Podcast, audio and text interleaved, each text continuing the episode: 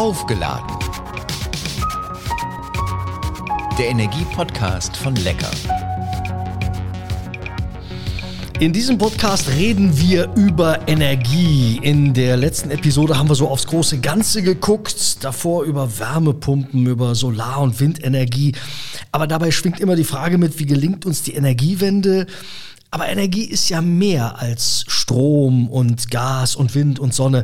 Energie kommt auch aus uns selbst heraus. Sie treibt uns an. Heute soll es genau um diese Energie gehen. Mein heutiger Gast ist Elisabeth Herrmann. Sie ist eine der erfolgreichsten deutschen Krimibuchautorinnen. Ihr jüngstes Buch mit dem Titel Düstersee schoss sofort nach dem Erscheinen in die Bestsellerlisten.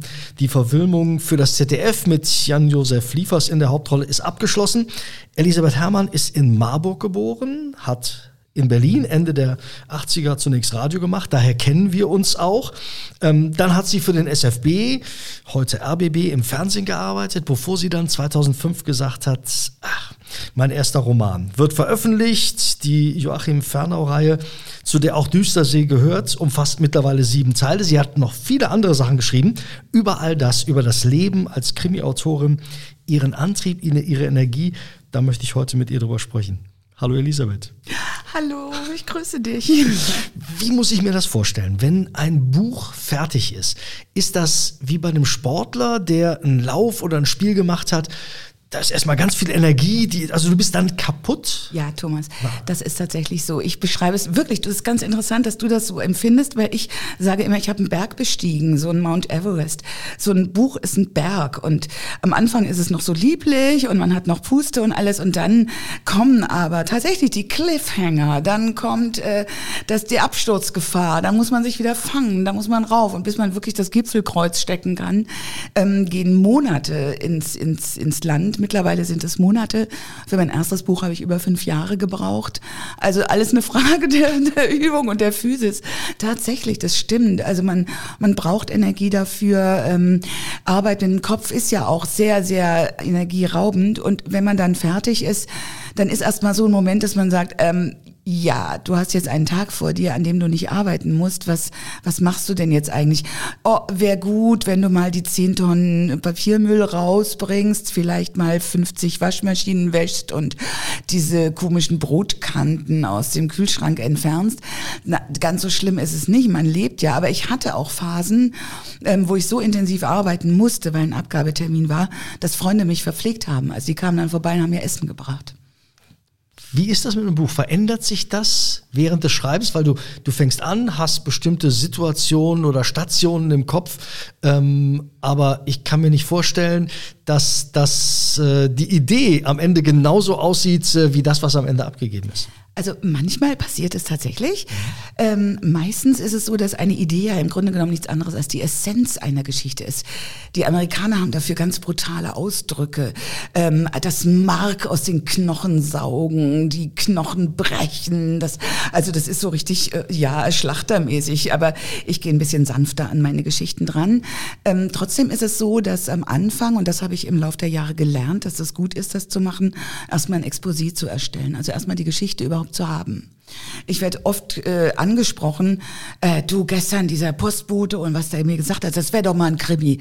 Sag ich, ein Postbotenkrimi. Ja, super, sag ich, ja. Und, und äh, mehr und dann sehe ich große Augen und genau dieses Mehr. Also es reicht nicht, eine Zeile ein Postbotenkrimi zu schreiben, sondern da müssen 300, 400 Seiten bei rauskommen und dass es spannend ist und spannend bleibt.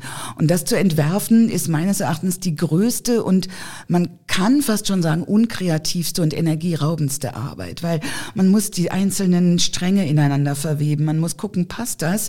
Ähm, und sind die Motive der Personen auch wirklich nachvollziehbar und erklärbar? Ähm, bis man dann tatsächlich ähm, ein Ende hat, bei dem man ungefähr ahnt, das könnte hinkommen. Ja, und dann schreibt man, dann kommt alles anders. Also nicht alles, also es ist gut zu wissen, also jetzt zum Beispiel für das Buch, das ich jetzt habe, habe ich ein super, habe ich super geplottet, also wirklich aufgepasst und meine Tochter ist da ein großartiger Passmann dafür. Also ähm, das kann man auch nicht mit vielen Leuten wirklich so auf, auf, auf, ähm, auf den Punkt hin plotten. Also dass man, ja, und dann kommt, dann macht sie das und, und, rea und jetzt ist diese Reaktion und dann sagt meine Tochter, nee, das stimmt nicht nicht, das funktioniert nicht, da muss was mehr Power oder nimm was weg, das ist unglaubwürdig. Also sich da so rein zu versetzen, dass man wirklich von äh, richtigen Situationen und Menschen spricht, was dazu äh, führen kann, dass man im Fahrstuhl steht und sagt, nein, ich finde das Vergiften, das funktioniert nicht. Ein richtiger Schlag auf den Kopf und er ist tot und die anderen, die mit dir im Fahrstuhl stehen, stehen drehen dich um und starren dich an.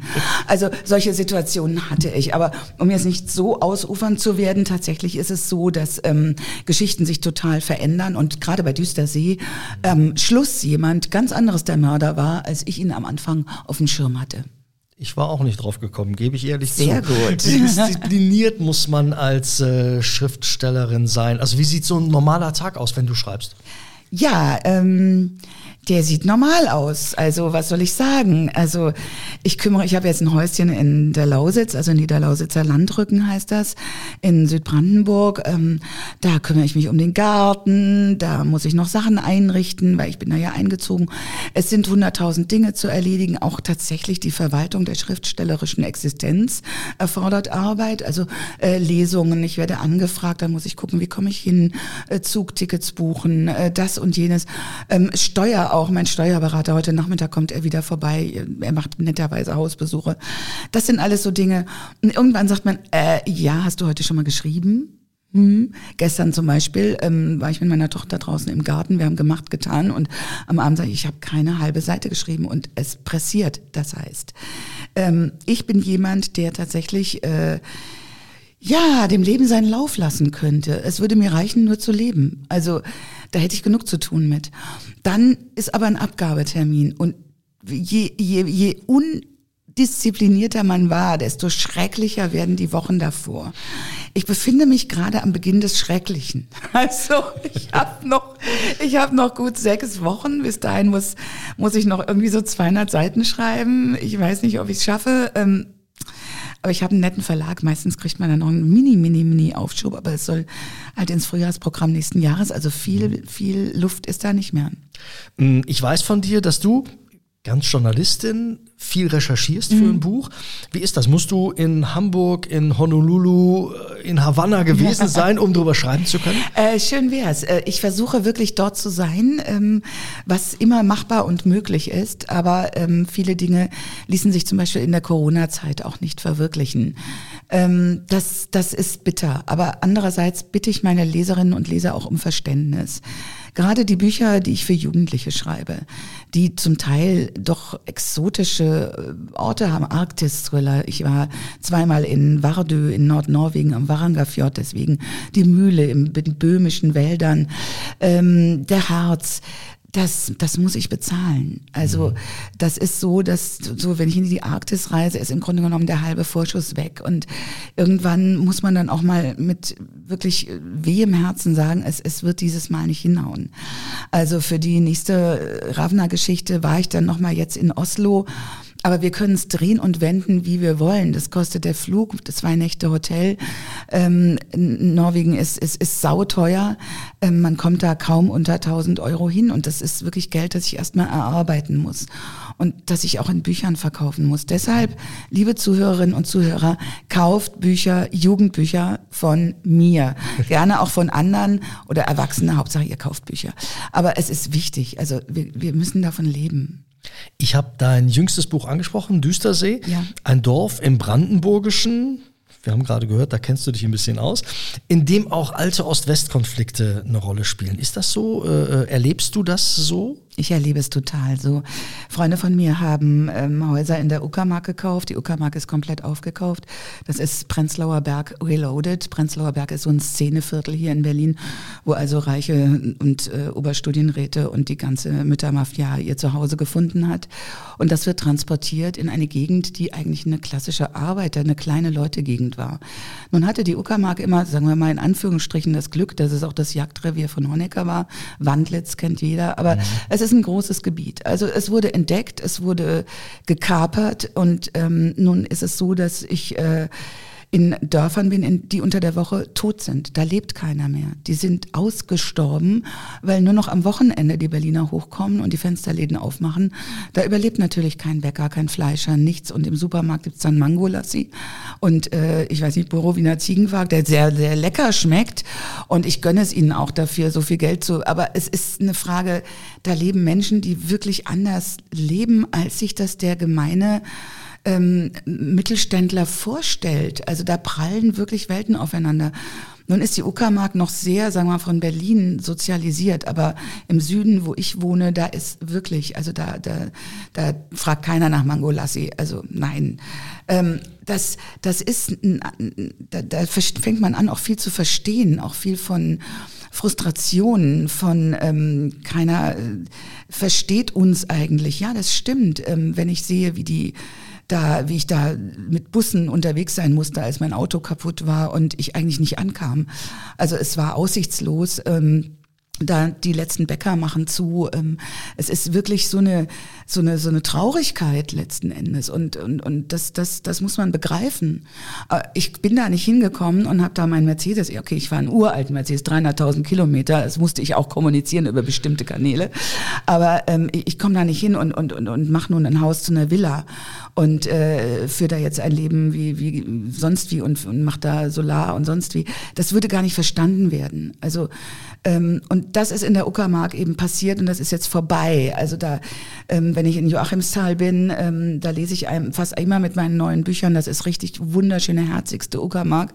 Und die Gabi Lange, die ich ja auch in der Danksagung erwähnt habe und ihre tollen Ladies, die mir so viel erzählt haben äh, und die sagen, unsere Kinder können sich kein Haus mehr kaufen, die können keine Wohnung mehr mieten. Es ist alles weg. Ne?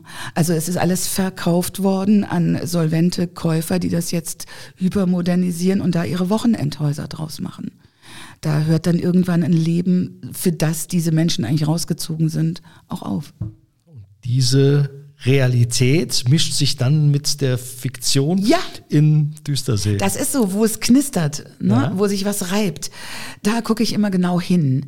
Da sehe ich, da sind Konflikte, wie und, und, und wenn tatsächlich, ähm, es ist so, Wolfgang Kohlhase ist äh, verstorben, den ich sehr, sehr verehrt habe.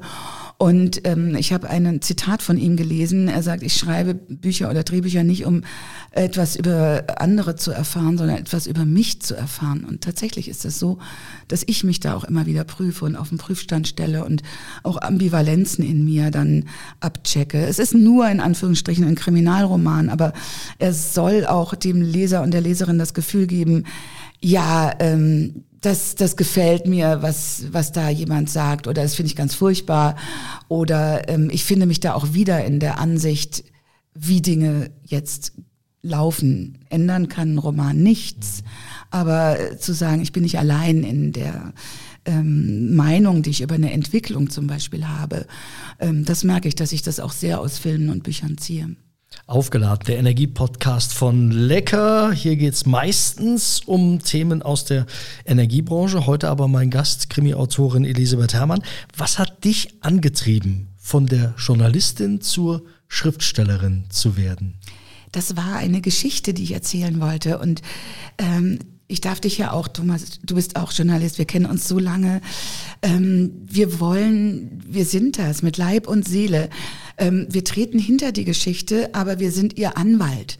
Also wenn wir der Meinung sind, da muss was erzählt werden, dann hören wir auch nicht auf, da zu baggern und zu bohren und zu gucken, dass wir das auch irgendwie weitertragen können. Und so ist ja auch der gute Journalismus hat ja dann auch so seine Momente, würde ich sagen. Ne? ähm, äh, das war so, dass ich eine Geschichte hatte und keiner wollte sie. Also und ich kämpfte darum und ich, ähm, ich, ich verlor. Und dann dachte ich, eines Tages hatte ich so eine Erleuchtung, ähm, schreib ein Buch. Und da ich nicht mir zutraute, so ein episches, so ein Roman oder so zu schreiben und auch gerne Krimis las, dachte ich, okay, mach so, bring Mord mit rein, dann hast du die Dramaturgie und dann muss es gelöst werden. Und nimm mal so als Hauptfigur nicht so einen Kommissar, das ist ja, macht ja jeder. Nee, nimm so einen aufstrebenden Anwalt, so einen Hans Dampf in allen Gassen, der jetzt einmal in den Goldtopf gegriffen hat und echt weiß, wenn ich in diese Familie heirate und diese Frau heirate, dann habe ich es geschafft den Rest meines Lebens. Und bam, genau in diesem entscheidenden Moment ähm, passiert etwas, wo er wirklich äh, ja, Flagge zeigen muss und er weiß nicht für wen. Fürs Vertuschen und Vergessen oder fürs, nee, wir benennen das jetzt einfach mal. Und das hat schwerwiegende Folgen für ihn und für andere Leute. Und das ist der Krimi, das ist das Kindermädchen. Und ähm, das war kein Erfolg, aber es wurde wahrgenommen. Dann habe ich das zweite Buch geschrieben, bin auch gewechselt zum größeren Verlag. Das dritte und dann habe ich gesagt, ich kann nicht mehr, ich bin super erschöpft wegen Energie. Ne? Mhm. Also es, es war nichts mehr da. Ich hatte fast einen Burnout. Ich habe ja tagsüber gearbeitet und dann habe ich noch ein Kind erzogen und nachts geschrieben und irgendwo muss man dann auch mal sagen, dann muss ich damit aufhören. Ich habe auch gesagt, also wenn ich das jetzt in drei Jahren nicht schaffe, wenigstens einen Teil dieser, dieses Jobs zu substituieren durch die Bücher, dann höre ich auch wieder auf mit dem Schreiben. Mhm. Und Gott sei Dank ähm, hat es dann aber geklappt. Und Gott sei Dank hatte ich fantastische Kollegen ähm, und auch einen tollen Chef, der gesagt hat, äh, du kannst jederzeit wiederkommen, wenn es nicht klappt. Also das muss man auch erstmal haben. Und mit diesem, das, das hat mir den Rücken gestärkt zu mhm. sagen, ich, ich gehe jetzt in die komplette Selbstständigkeit und ich will es jetzt einfach wissen. Und es hat bis heute geklappt, ähm, mal mehr, mal weniger gut. Also die letzten Jahre waren, die Corona-Jahre waren nicht einfach. Ich hoffe, es wird wieder besser. Und ähm, ich habe jetzt aber nicht vor, es wieder aufzugeben. Also ich ich glaube, ich höre auch nicht auf mit 65. Also die Energie habe ich noch, dass ich sage, nein, also das mache ich, solange ich den Griffel halten kann. Bleiben wir mal bei dem jungen, aufstrebenden Rechtsanwalt, äh, über den du in der Fernau-Reihe schreibst. Der ist irgendwann dann verfilmt worden mit mhm. Jan-Josef Liefers in der Hauptrolle. Auch das neueste Buch ist schon verfilmt, kommt ja. demnächst irgendwann dann auch im äh, ZDF. Du hast also eine lebende Person irgendwann vor Augen. Ähm, spielt das eine Rolle? Also sozusagen inspiriert dich Jan-Josef Liefers für das, was du jetzt in Düstersee geschrieben hast? Ich hoffe, er hört diesen Podcast nicht. Oder doch, also um Gottes Willen, aber er wird lachen, wenn ich sage, ähm, äh, nein, er inspiriert mich nicht, denn es ist mein Job, diese Figur weiterzuführen. Und ich bin diese Figur, wenn ich sie schreibe. Und ich kann ja nicht Herr Liefers sein. Also ich, ich bin es, also das ist ja das Schizophrene bei uns Autoren, wir hüpfen ja immer von einem Charakter zum anderen und sind mal der Böse, mal die Gute. Und ähm, auch bei Dialogen Dialogen, wir müssen hin und her gehen. Also das ist wie Schauspielerei. Und ähm, Jan-Josef Liefers verkörpert eine Figur, mhm. aber er ist sie nicht. Ne? Ich finde ihn aber genial. Also er ist äh, toll getroffen, er ist äh, wirklich, er, er, er passt fantastisch. Und er gibt da auch jetzt diese tolle Dimension nochmal dazu, dass man das eben sich auch dann als Zuschauer bildlich dann mhm. vorstellen kann. Bei den Büchern ist es so, dass ich wirklich, äh, ja, fast schon dann, wenn man eine Gestalt haben will, dann bin ich Jan-Josef Liefers, aber ich glaube, er hat auch noch so viel andere Facetten in der Schauspielerei. Er ist so ein großartiger Künstler, ähm, dass ich ihn gar nicht so auf diese eine Geschichte reduzieren möchte. Also nein, ich denke nicht ununterbrochen an ihn. Du sitzt auch nicht da und denkst, ah, jetzt muss der ins Wasser, da, da wird der Spaß haben, wenn er das dreht. Es gab mal eine Situation. Es gab tatsächlich eine Situation, das war in die letzte Instanz, aber das war im, im Buch auch schon so geschrieben. Und ich muss sagen, die ersten Fernau-Bücher ähm, waren ja ohne den Gedanken an Herrn Liefers. Das hat ja sehr, sehr lange mit dem Kindermädchen gedauert. Das war nicht sehr einfach. Das ging wirklich über einen langen Zeitraum hinweg. Und da habe ich ja schon das zweite und das dritte geschrieben gehabt. Und da hat Fernau einen Fling mit einer Staatsanwältin. Also ähm, wir wissen, was ich meine. Und er ist bei ihr und überhaupt und auf, dann will er runtergehen nach getaner Arbeit und ein Wasser holen und geht da also wie Gott ihn schuf runter und da sitzt halt der Ehemann der Angebeteten im Sessel und fragt, sind Sie fertig? Und das fand ich eine schöne Szene, die eins zu eins ins Drehbuch zu übernehmen. Und äh, tatsächlich ist er dann auch wie eine griechische Göttin eingewickelt in ein Bettlaken runtergegangen. Aber ähm, das, das äh, war tatsächlich, da habe ich gedacht, ja, das, da will ich ihn mal auf die Probe stellen, ob er das macht. du hast aber noch viel mehr Ideen. Du hast mhm. eben schon von Jugendbüchern gesprochen, Historienromane. Du hast äh, eine Tatortreinigerin, äh, Judith Kepler, äh, geschrieben. Braucht du das, dieses immer mal was anderes machen und nicht fixiert sein auf das eine? Das ist ja ähm, tatsächlich, man ist irgendwann in so einem Kosmos drin, äh, der ist zauberhaft mit Fernau. Ich habe ja ganz große Pausen zwischen den Fernaus auch. Ich glaube, einmal waren es fast vier Jahre. Ähm, da ist man eigentlich weg vom Fenster mit einer Figur. Und äh, umso dankbarer bin ich, dass es die immer noch gibt. Und da habe ich auch dem ZDF und ehrlich gesagt auch nochmal Jan-Josef Liefers wirklich sehr viel zu verdanken. Aber man möchte auch irgendwann mal was anderes machen, in eine andere Welt eintauchen und einen anderen Kosmos kreieren. Deshalb habe ich auch nach der Trilogie mit der Tatortreinigerin Judith Kepler gesagt, das ist das Ende für mich. Ich habe einen winzig kleinen Ausweg gelassen, aber äh, falls mal irgendwann die unglaubliche Sehnsucht kommen sollte, dass ich mal wieder Lust drauf habe, die Tatorte von schrecklichen Morden zu reinigen. Ähm, aber äh, tatsächlich, ähm, das war so, dass Standalones bei mir immer so erfolgreich waren, dass dann immer noch was nachgefragt wurde. Es war auch bei Sanella, bei der ähm, äh, kroatischen Polizistin, die hier in Berlin mhm. arbeitet, Das Dorf der Mörder, mein erfolgreichstes Buch. Danach Der Schneegänger. Jetzt habe ich sie aber erstmal auf die Uni geschickt und da kann sie, ich werde aber bis heute gefragt. Mhm. Und das ist so erstaunlich, also dass bis heute auf Lesungen ich gefragt werde, wann gibt's denn was Neues von Sanella? Und ich, äh, jetzt habe ich seit fünf Jahren, äh, Mist, nein. Man ist festgelegt in Reihen. Und ich habe jetzt die Fernau-Reihe und die will ich auch weiterführen, weil die ungeheuren Spaß macht, aber daneben auch andere Sachen machen. Ist denn die Aufregung immer noch die gleiche, wenn ein Buch erscheint, dass man sagt, boah, kommt das an? Äh Tatsächlich leider nein. Mhm. Tatsächlich muss ich sagen, ähm, ich bin jetzt äh, und ich hoffe, niemand äh, ist da jetzt erschüttert drüber, so ein Coming Out. Ich bin Profischriftstellerin. Also diese, diese unfassbare Freude, diese wahnsinnige Aufregung ähm, am Anfang und noch über die ersten Bücher hinweg, ähm, das, das, wo ich das kaum realisieren konnte. Du, du, du, du hast ein Buch geschrieben, es wird veröffentlicht. Es kommt auf die Spiegel-Bestsellerliste. Es ist ähm, verfilmt. Also das ist noch ein bisschen aufregend, das stimmt. Nein, ein Buch schreiben ist die aufregende Reise. Tatsächlich auch dann die Lesungen, wenn ich mit den Büchern nochmal unterwegs bin und die Menschen treffe, für die ich geschrieben habe. Leider ist da was tatsächlich verloren gegangen im Lauf der Jahre. Und das ist diesem mechanischen Prozess, das jetzt ist, ist abgeschickt, jetzt kommt der Druck, jetzt kommt das Layout, der Satz, die Logistik, es wird vertrieben, ausgeliefert dann und dann. Das ist dann, aber immer noch ist es schön, wenn das erste Buch bei mir eintrifft. Das liebe ich dann auch. Aufgeladen, der Energie-Podcast von Lecker. Stichwort Energie. Sind solche aktuellen Themen wie Klimawandel, Energiekrise, Energiewende, geben auch sozusagen ein Krimi her. Absolut. Spielt sowas für dich überhaupt eine Rolle oder? Es spielt für ähm, mich eine sehr, sehr große Rolle. Es ist jetzt nicht unbedingt so, dass wenn ich jetzt, sagen wir mal, ähm, die Nachbarin umbringe, weil sie die Tauben gefüttert hat. Ähm, das ist vielleicht die Tat. Aber was spielt drumherum eine Rolle? Ähm, ist sie vielleicht, äh, ist sie halb erfroren in ihrer Wohnung? Hat, ist sie verhungert oder tut sie sich?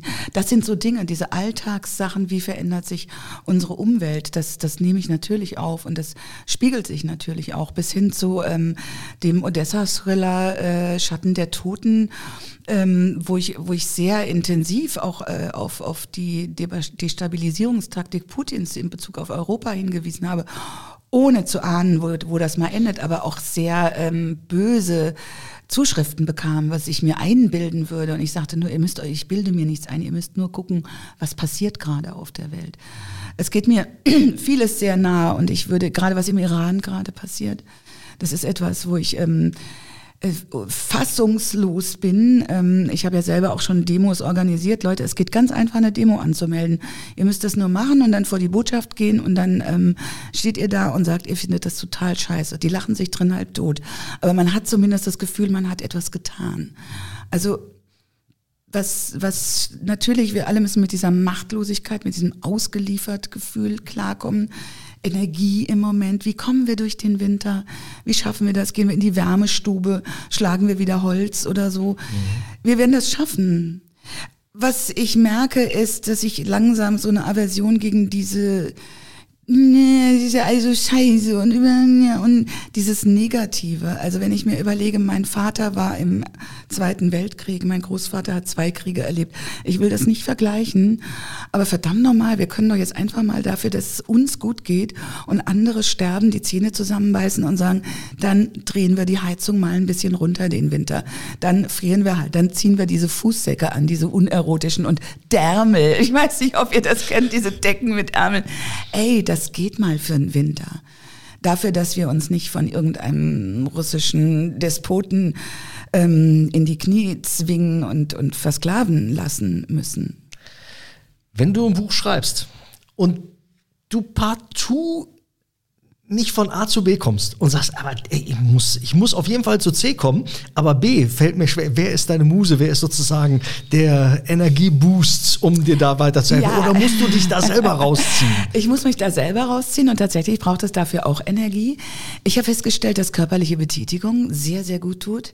Also laufen, joggen kann ich wegen meiner Knie nicht mehr, aber strammes Laufen, aus der Puste kommen, ähm, heftige Musik hören, was man eigentlich überhaupt nicht mehr so kann. Also wann hören wir schon mal im normalen Leben heftige Musik, aber so auf dem Kopfhörer und dann bäm, einmal um Grunewaldsee und, und dann äh, Rammstein und die ganzen Konsorten und das powert auf. Natürlich nicht gerade, wenn man eine zarte Liebesgeschichte schreibt. Da sollte man dann was anderes äh, hören. Da macht man die ähm, Kerze an. Ja, tatsächlich ist es so, dass die Musik zur Stimmung passen. Das ist, das ist, ja, jetzt wo du es sagst, das ist was, was ich instinktiv mache ähm, und dass ich auch äh, mich pushe dadurch. Dann ist es so, wenn es gar nicht mehr weitergeht, dann muss man auch sagen, dann schreibe ich Scheiße weiter. Mhm. Dann schreibe ich zwei Seiten, von denen ich weiß, dass die schlecht sind. Hauptsache, ich komme danach wieder weiter. Und um die kümmere ich mich ein anderes Mal. Man muss ja eh sehr viel korrigieren. Das heißt, man muss auch mal sagen können, okay, das funktioniert jetzt nicht. Dann funktioniert es nicht zu 100 Prozent, sondern nur zu 60 Prozent. Und du wirst es dann später korrigieren, wenn du wieder mehr Energie hast. Also das auch einfach mal zulassen. Eine Frage steht immer am Abschluss von Aufgeladen der Energie-Podcast von Lecker. Ich frage meine Gesprächspartner, wie sie sich aufladen, wenn die eigenen Akkus mal leer sind. Also was äh, gibt Kraft? Schlafen, auf jeden Fall, wenn man es kann. Ähm, ich breche immer wieder eine Lanze für Melatonin. Ich weiß nicht, ob man das hier darf, aber äh, ist ja erlaubt bei uns mittlerweile. Ähm, Schlaf ist sehr, sehr wichtig. Ähm, dann glaube ich tatsächlich, ein Buch lesen, das einem gut tut, auch mal zu einer Zeitung zu greifen, eine Wochenendausgabe, mal die FAZ lesen, die Welt, ähm, auch Tagesspiegel, die Zeit. Da sind äh, ganze Zeitungsbücher drin, die mit den normalen Sachen nichts zu tun haben, aber wo man auf einmal Geschichten erfährt von Menschen und Ländern, die einen nicht nur ablenken, sondern auch einem was geben. Also ich glaube, man muss darauf achten, was gibt mir jetzt etwas. Das kann ein tolles Essen sein, das kann auch mal allein ins Kino gehen oder ins Theater gehen. Nicht darauf warten, dass andere Menschen sagen, wow, ich wollte schon immer mit dir in diese experimentelle Schwarzlichtausstellung am Rande des Oderbruchs.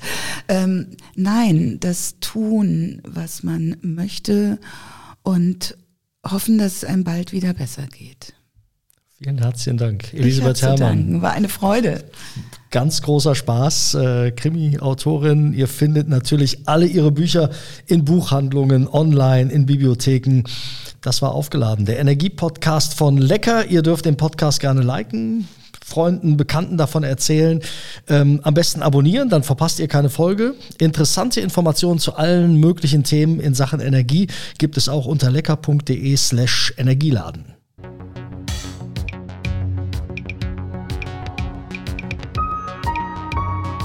Aufgeladen.